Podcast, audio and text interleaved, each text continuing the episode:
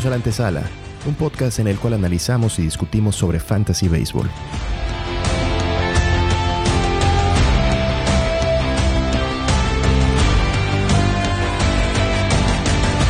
Muy bien, terminamos con Bieber y seguimos con otro lanzador.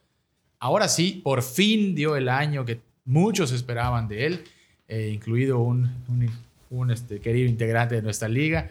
Eh, ¿Cuántos años no esperábamos esto de Zach Wheeler?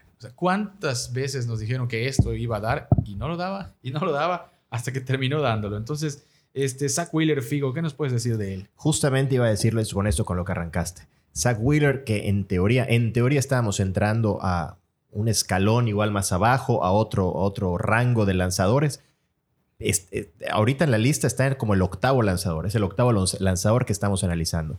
Pero cuando te pones a ver los números que tuvo la temporada pasada, te replanteas, ¿de verdad será que, que, que, esté en otro rango Zach Wheeler? Porque, a ver, fue quinto en efectividad. Recordemos que estamos, es el octavo para esta lista, ¿no? Fue quinto en efectividad con 2.78. Fue quinto en whip con 1.008. Fue sexto en bases por bola eh, por, por sobre 9 con 1.94. Fue segundo en home runs eh, aceptados cada nueve entradas con .67. O sea, no le pegan el, eh, palos a Wheeler. Y además, fue el líder en entradas lanzadas con 213 y un tercio. Nadie lanzó más que, que Zach Wheeler. Y una cereza en el pastel, tuvo dos blanqueadas. O sea, por si faltaba algo, tuvo dos blanqueadas. Entonces, Wheeler cumplió con lo que se esperaba de él y con creces. Yo mucho más de lo que, de que en cualquier momento se hubiera esperado Zach Wheeler. Entonces, me parece que para que esté como un octavo rankeado, sus números, cuando menos, sugieren otra cosa. Siento que se le sigue viendo un poco como, como que no se le acaba de creer a Wheeler, como que no sé qué números nos tiene aquí el, el- experto de la métrica avanzada. ¿Por qué la gente no le acaba de comprar a Wheeler que, que los números que tuvo la temporada pasada? No, a mí, a mí me encantó lo que puso Wheeler este año. Mi único tema es que es primera vez que los pone. O sea, cambió, tuvo un KNT9 en el 2019 de 8.98. 2020 no lo cuentes porque fue en el corto, pero fue 6.72 y me lo subió a 10.42. Entonces, allá sí, sí subió bastante sus ponches, ¿no? ¿Qué me encanta de, de Wheeler? Es otra vez su relación, como me pasaba con Burns. Su relación exit velocity contra el large angle. Fue 8.4 con 84.6. Entonces, es buenísima esa relación. Por eso no tiene ponches, por eso no tiene. O sea, por eso, perdón, no, no le pegan hombrones. A mí se me gustó mucho Wheeler. O sea, a mí me encantó este año Wheeler. Yo le daría el beneficio de la duda, como tú dices. Sí, sí. Este. Después de. Te repito, después de, de Burns, fue el que mejor me gustó su relación exit velocity large angle. El, el. ¿Cómo se llama? El, el Babip que maneja, creo que lo va a mantener. 2.88 es un número Ujú. bien para un pitcher de esa calidad. El, el- los hombres dejados en base 7.53 está bien. O sea, me está dando todo. La velocidad, al, este, al contrario, los demás ha estado subiendo. Tiró para no- la recta en 96.9 en el 2019, 97.1 y está en 97.3. Este, el FIP lo bajó a 2.59. O sea, es una locura el FIP. Y eso es es Field Independent Pitching. O sea, es una... Este... Es muy, muy, muy aliciente los números. De hecho, a mí Wheeler es otro que, que tiene un poquito de miedo la edad. 31 años y que es el, su primer año breakout.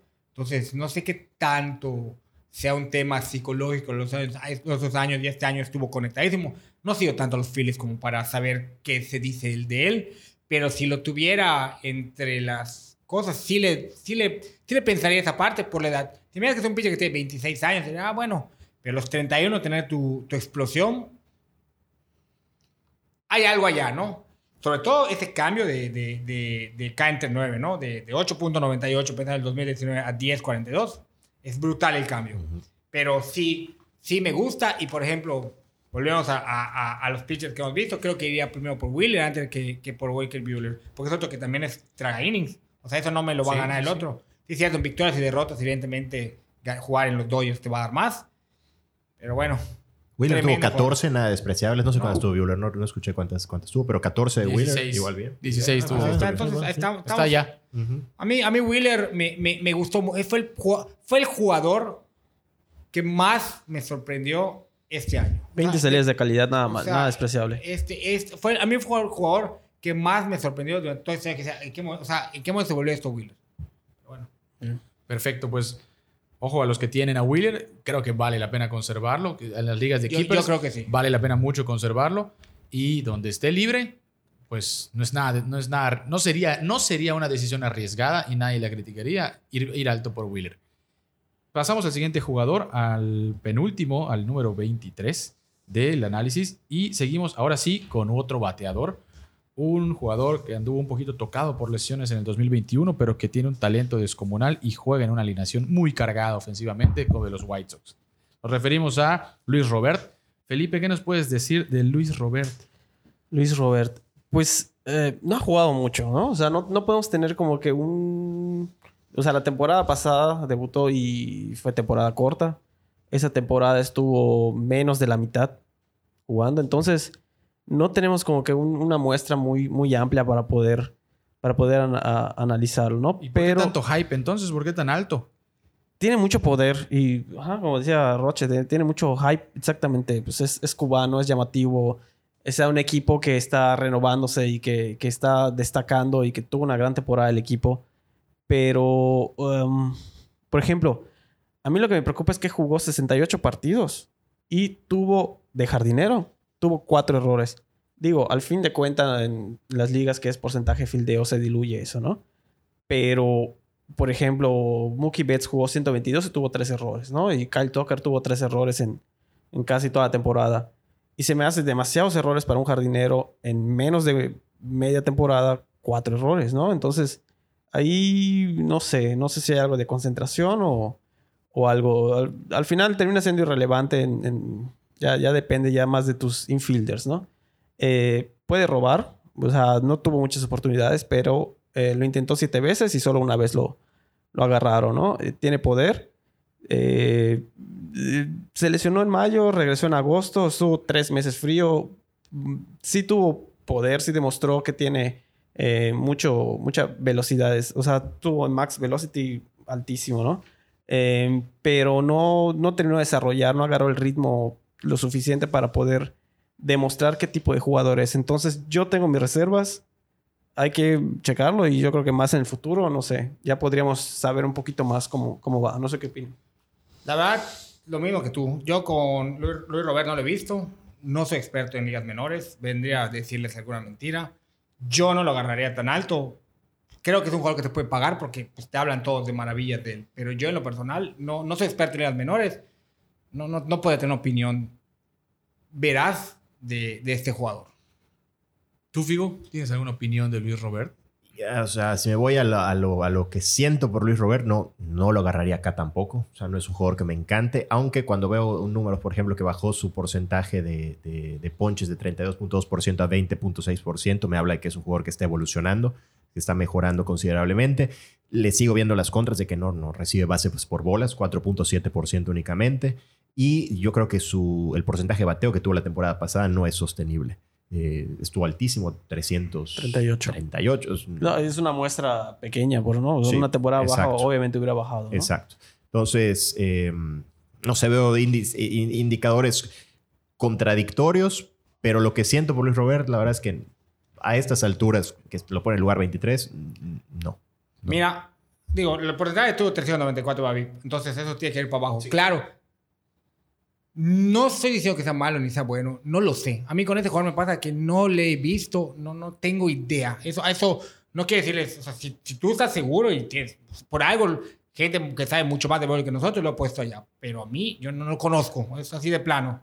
No, no, no, no lo sí, conozco. sí, sí. Y principalmente, justamente eso que dijiste de no conocerlo, eh, extraña todavía más a quienes llevamos un, un- pues un rato viendo, viendo béisbol, que está arriba, sí es cierto, un lugar, pero arriba de la hora último que nos toca analizar, el jugador número 24, que definitivamente tiene mucho más credenciales, mucho más probado y un techo probablemente ya conocido, pero todavía no limitado, que es el tercera base de los Medias Rojas de Boston, Rafael Devers. ¿Qué nos puedes decir de Devers, Raúl? Pues mira, errores a montón. Eso es lo primero. Arriba ¿no? del Es- promedio. no, es un ¿no? O sea, es tercera base, pero más de lo O sea, tiene esperado. errores de shortstop y un poco más. Ese sí, sí es un guante, sí es un tema lo que me desespera de sus errores. Yo lo, lo veo a los Red Sox regularmente y sí, sí me saca un poco de quicio, ¿no? Tiene un O-swing, o sea, swing fuera de la zona altísimo, 361. Sí es cierto que hemos visto que ha mejorado cada año, tiene 24 años, pero bueno, este, el único que tuvo un O-swing peor que él de los que hemos visto ahorita ha sido, es, ha sido es, este Bichette. Es el único. Y Bichette lo, lo acabamos acá, ¿no? Sí. Este, si aunque me encanta su relación exit velocity 92.9 con 13.1 de, de Lao Jungle. O sea, para que te una idea, Harper tiene 92.5 y 13 punto- y 13.3. O sea, tiene mejor relación que. Harper. Entonces, si es jugador que eso me habla maravillas de él. Incluso Tati Jr. tiene 93.8 y 13.8. O sea, sí mejor, pero Tati Jr. es el uno rankeado en este fantasy Sí. brutal lo que tiene. Tiene un poder este, monstruoso. Batió para 233 bateados de hard hit. Fue sexto en la liga. O sea, pues buenísimo, ¿no?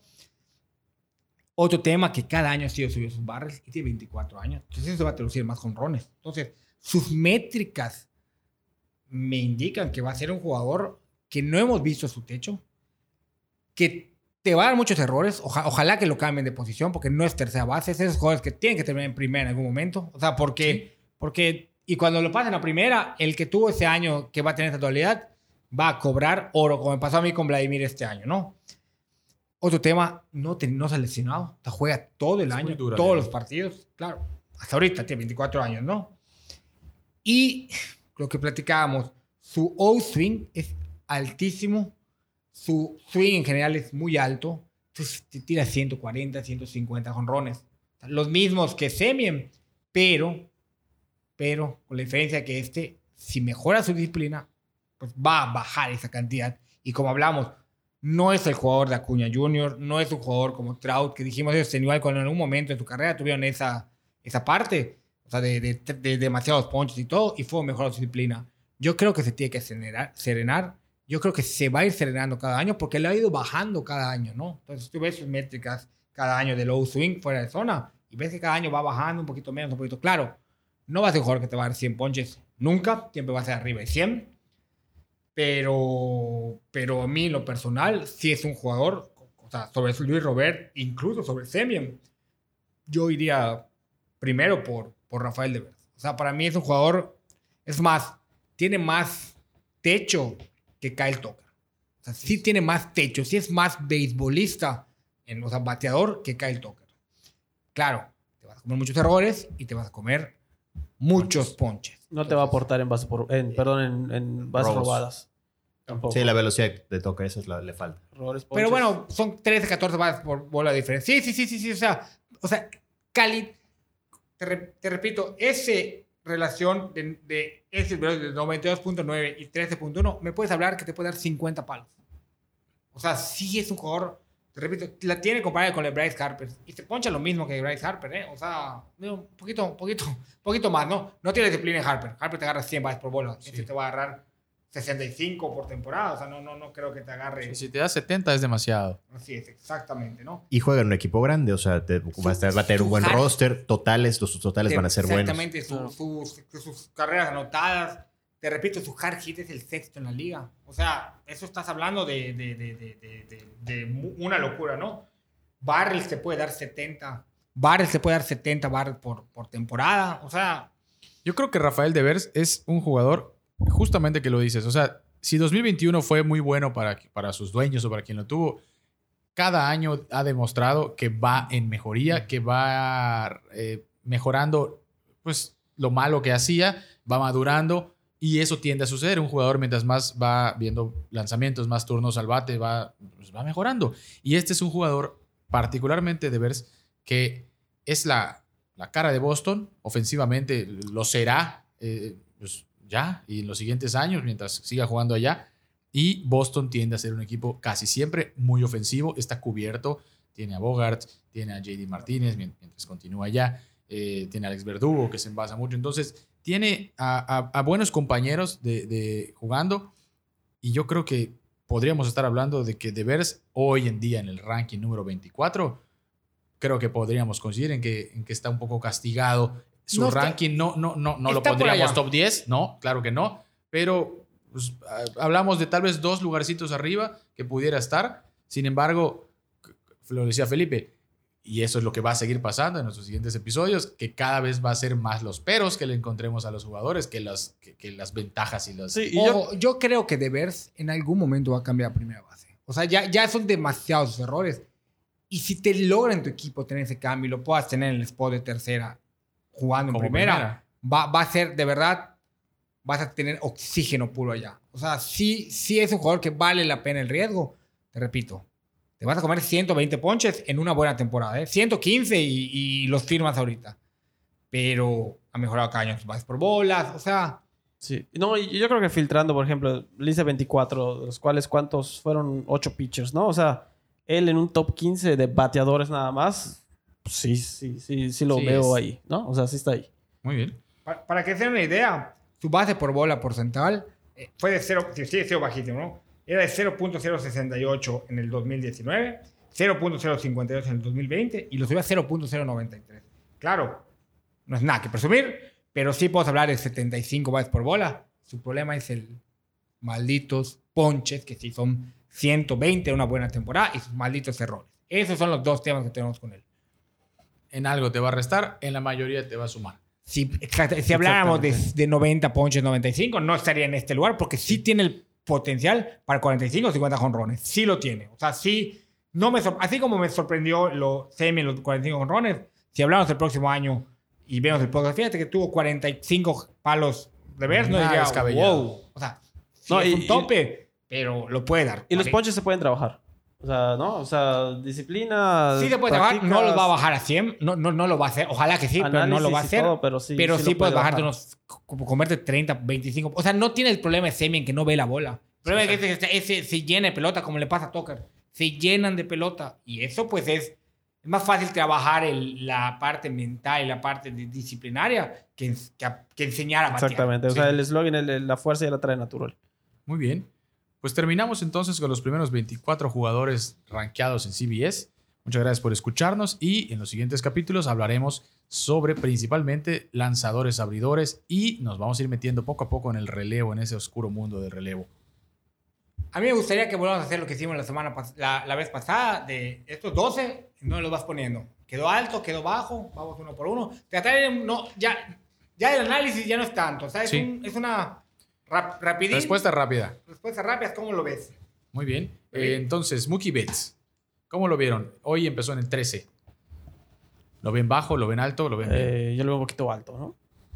¿Tú lo ves alto? Yo, la verdad, dije no hacerlo. Lo único, mi único tema es averiguar las lesiones. Si ves que realmente va a estar bien, está brutalmente este, bajo en el ranking. Coincido yo, contigo. Yo creo que sigue bajando, o sea, comparación de sus años anteriores. Yo creo que. No, bueno, no sé. Espero que estarme equivocando porque ¿A nos quién perderíamos de una gran estrella. ¿no? ¿A quién, ¿A quién pones encima de Betts de los que, hemos vi- los que viste? Ah, ¿Pones a Tucker antes de Betts? sí. Sí. Guay, me daría, me daría, me daría Yo todavía mucho no. miedo. Yo, Todavía no. Yo todavía no. Sí, solo sí la lesión. Y ya hablamos de eso. claro. yo creo que sí, porque yo creo que Tucker va para arriba. O sea, no hemos visto su techo y yo creo que va. ¿Pon- ¿Pondrías a. Semin antes de Betts? No, no, no. ¿Pondrías a Robert antes de Betts? No, ¿Pondrías a Devers antes de Betts? tal Pues, vez. Ahí te la podía comprar. Sí. Pero, pero yo, o sea, O sea, sí me gusta mucho Tucker y De Beers. y de los pitchers. ¿te irías primero por un pitcher abridor? ¿Te irías primero por Garrett Cole. Me iría más por Scherzer. Yo sí, yo sí tengo. Yo sí me lo compro. Yo, sí, yo sí me arriesgo. yo te pongo antes de, de, de los que vimos ahorita, antes de Betts. O sea, te pongo Betts antes que Bobichet. Te podría poner Sí. a Betts antes de... O sea, Bobby Shea debe. A lo mejor aquí deberíamos estar Mira. a Luis Robert. Probablemente ponga a Betts. Si veo que está sano, me gusta un poquito más que... Podría gustar un poquito más que, que Otani. Que Otani bateador. Definitivamente prefiero a Betts que a Trea Turner. Entonces ya te dije... Lo estaba esperando. Tres. Estaba esperando. Dijiste tres muy claros. Entonces... Tres del top. Y, y- 12. y si piensas que está sano, va para mí va sobre José Ramírez, que me encanta, y probablemente También. sobre Harper. Entonces, sí hay un tema ya que creo que es, el, es uno de los más castigados por el año pasado que tuvo. Por el año. Y, y bueno, ya es, que escuchen el análisis. Porque, y porque yo creo que ese castigo fue demasiado fuerte. Sí, sí, solo la lesión. Si no tiene lesión, no está ni en el top 30. O sea, Eh, y tratando, tratando de englobar para, para, para hablar de, lo- de los mismos jugadores que, que son lanzadores. Después de Bet vino Garrett Cole, Max Scherzer, Corbin Burns, Walker Bueller. O sea, hablando, Cole, Scherzer, Burns y Bueller. Y Woodruff, Woodruff, y Woodruff sí. seguidos en lanzadores. ¿Cómo los ven en ese orden? ¿Los ven bien? ¿Los ven mal? ¿Abajo? ¿Arriba? Burns número uno. Burns arriba, ¿tú verías, Figo? No, no tengo duda. De todos esos, me los das y agarro a Corbin Burns, pero sin pensar. Tú, Felipe, veo que, has, Eh, que has- has- has alabado mucho a Scherzer. Tú, Scherzer sería el Scherzer, primer lugar. pero también me, me gusta mucho Bueller por, por digo, ya, ya siendo más, aterrizando un poquito más en los números de fantasy, que a final de cuentas eso es el, el- el resultado, ¿no? Lo que se refleja, esas Ws, esa QS, eh, Sí, ese sí. whip, ese, esa era nos, nos puede ayudar mucho, ¿no? A ver, pero, pero tú te has replicado que te van a los números del próximo, el de No, este no, año. no, Entonces, digo, pero no, no, veo por qué no, Pues por, ya, ya se viste, alejaría. Pues, pues ya es que con su Babib y su LOB, obviamente tiene que ir para arriba y su K entre 9 tan bajo. No tengo dudas de que va para arriba, ¿eh? O sea, o sea, para mal. para mal. O sea, sí, sí, sí. sí, sí. O, sea, o sea, para mal. El pinche va, va para arriba. Podríamos más o menos decir que, eh, que Cada quien cada el suyo. Claro, yo, yo en lo particular sí pondría primero, yo, David, pondría Scherzer, Burns, Cole, Bueller y Woodruff. Te salió lo gigante, ¿eh? Eh, Así los pondría yo en mi, en mi, en mi orden. Es más, yo pongo primero a, a Corbin Burns. Me gustó mucho Figo contigo y es que Figo no escuchó el análisis que hicimos de Burns, eh, no había llegado. Después yo pondría a Cole por la edad, también es un tema con, con, con esa parte y es buenísimo. Sí, sí.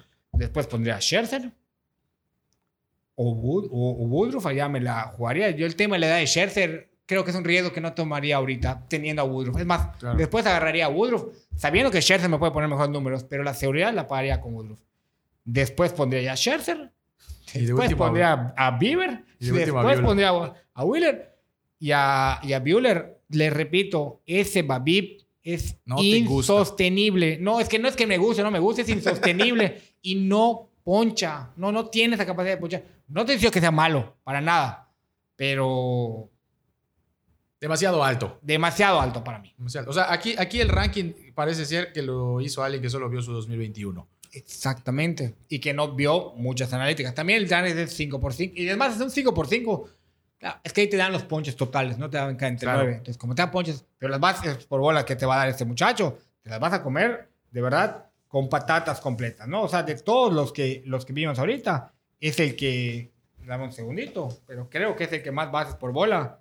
Sí, sobre- pero también es el que más entradas tiró. No, bases por bola sobre 200. Bueno, ese, ese Sí, análisis claro. O sea, específico. sí, o sea, exacto. Sobre 200, de Grom, bueno, una vacila de 11, 41 Garrett Cole, 36 Scherzer, 34 este, de Burns, 52 Bueller, 43 Woodruff, 33 Bieber y 46 Wheeler. Es el más bolón. Más bueno, Y, y, y strikeouts en, entre, ¿cómo se llama? En 200. No, pero, pero esos números son, son los que tuvieron la temporada. Perdón. Tienes Bieber razón, 33, Tienes razón. Buehler 52, Tienes sí. razón. Base por bola entre 200. 23.9 eh, con- de Grom, 45.3 Cole, 40.2 Scherzer, 40.7 Bourne, 50.2 Bueller, No, pues, 48 Woodruff, Bieber 68.6, pero Bieber fue un año que dijimos, o sea, el- en, el, en el 2019 tuvo 37.4 para poner algo comparativo de un año normal y 43.2 de, de Wheeler. Y en caso de 200, sí, 317 de Grom, 268 Cole, 263 Scherzer, 280 Burns, 204 Bueller. O sea, estás hablando de 100 menos, 80 menos que el que menos. de- ¿verdad?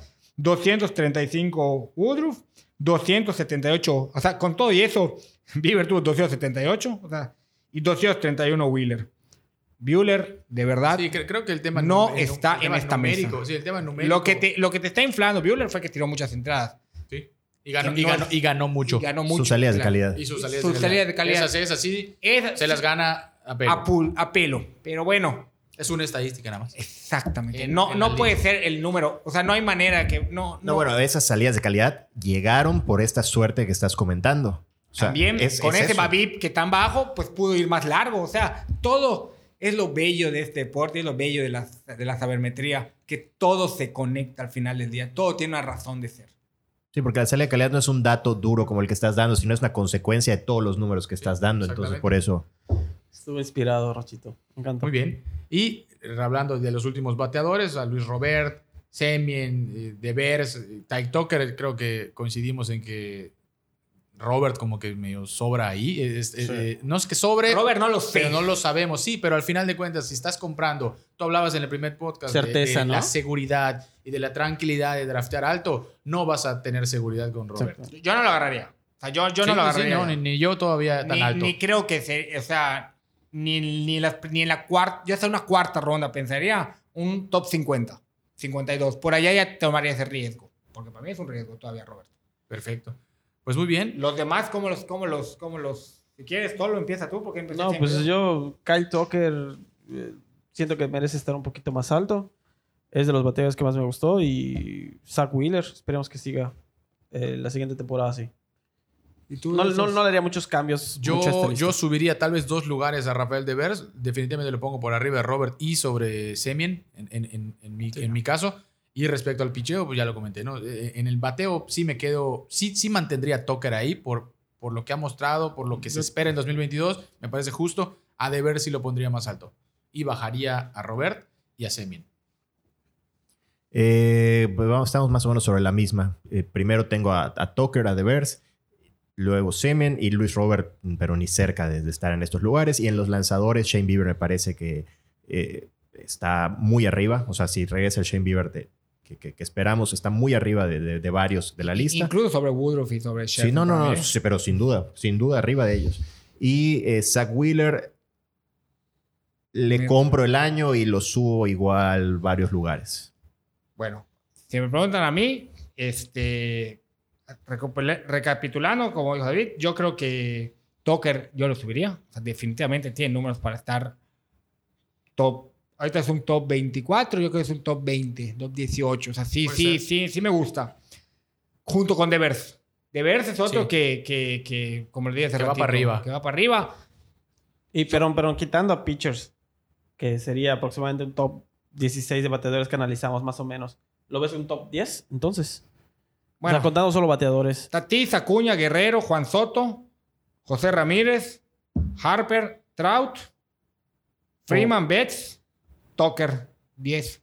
Sí, entra. Altísimo. 10. Altísimo. Tucker, es que Tucker, Tucker de Vers, ¿por qué te hundía atrás a de Vers? Por el tema de los errores. Pero si leo que va a pasar a jugar primera base y todo, prefiero de Vers que a Tucker. Me como sus, sus, sus 20. ponches. Porque la diferencia los dos van a ser, bueno, sí van a ser 30 ponches, 25, pero también yo creo que de, Tucker va a tener un tema con los ponches. Sí, sí, sí me gusta. Ojo, no está acá, pero por ejemplo, a mí Jordan Álvarez, cuando toca analizarlo, yo Jordan Álvarez lo tengo, digo, no lo he analizado ahorita a tope, pero hasta el año pasado yo te ponía primero a Jordan Álvarez antes que a Tucker. Jordan es otro que, que podría, met- o sea, de los que hemos visto ahorita sí los pondría, pero igual hay uno que no hemos tapado, que, que me podría empujar un poquito más atrás a Tucker y a, y a. Pero ahí entra la durabilidad de Jordan Álvarez. Pero tuvo una lesión un año, sí. Pero sí, sí, sí. Y, y la posición, que es de H. O sea, sí, sí hay otras cosas. O sea, ya, ya el análisis que, que se hará. cuando llegue a su momento, Sí. me- lo, lo volvemos a analizar. Y con los pitchers, les repito, Wheeler es su primer año muy bueno.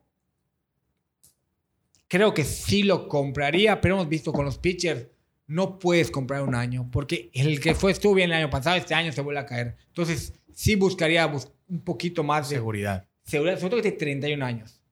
Cosa que con Bieber la tengo. Si, tiene la- si no tiene lesión, para mí Bieber va, Va a vivir. te repito, después de Corbin Burns y Cole, podría ser el, el tercero en la lista. Sí, es más, si, si entiendo que, que regresó bien y que no va a tener ningún problema, de Grom, Burns, Cole y Bieber. Perfecto. Y yo creo que a mí me gusta más Bieber que Cole, de hecho. Yo lo pondría en tercero. Es que podría ser, es que sí, Sí, sí, y no, no me molestaría, ¿eh? No, no, no. Y no es descabellado. Bueno. Pues igual ustedes hagan sus pronósticos. Sus David, ¿tú nos faltaste? No, yo dije. Yo dije ¿Cómo ves a tu picheo? ¿Quieres Eh, escucharte? eh, mi picheo iría en, en ese tenor. Eh, de Grom. Eh, Dice Scherzer. Scherzer. Burns. Cole.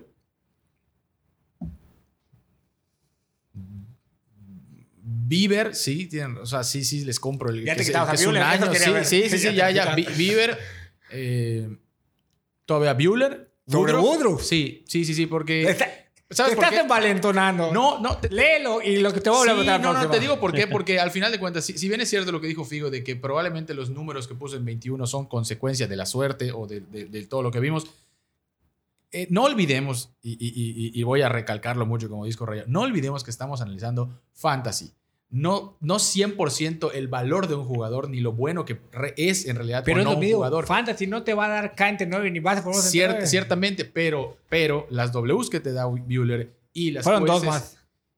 16 contra 14, sí, pero las 27 QS te da mucho más margen. Eso, de eso, va, eso va contra el Babi. Ahí lo analízalo y lo está la bien, próxima. Está bien. Eh, simplemente eh, la QS, y lo vimos en nuestra liga, es, es de las estadísticas más complicadas y caras de conseguir.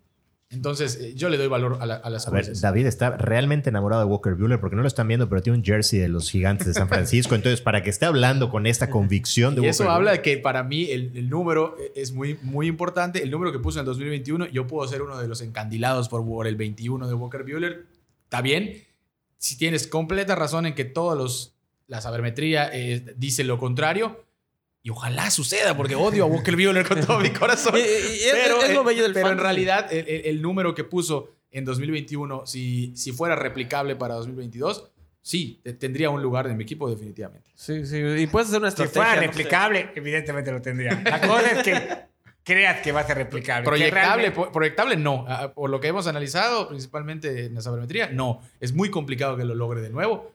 Pero al final, el béisbol, pueden pasar muchas cosas. Y en el fantasy puede pasar más. O sea, es lo que voy. O sea, puedes empezar, por ejemplo, la temporada con Bueller y sobrarte de QS y ya luego a media temporada hacer un trade por alguien que ya despegó y que, no sé, Puede puedes, puedes vender. sí. O sea, eso es- Ustedes vayan pensando Eso también es- no- por, no por quién van a cambiar a draft, ¿no? Bueller en no, junio. no agarras, no agarras una, una, una primera ronda, una segunda ronda pensando en cambiarlo. Yo solo eso digo. Ciertamente. Pero se puede cambiar. Pero se puede. Por, por otro primera ronda, por otro No potencial agarras, keeper. no agarras una primera ronda Pensando en segunda ronda, sacarlo. Pensando en sacarlo. Lo Así único que voy a es. decir.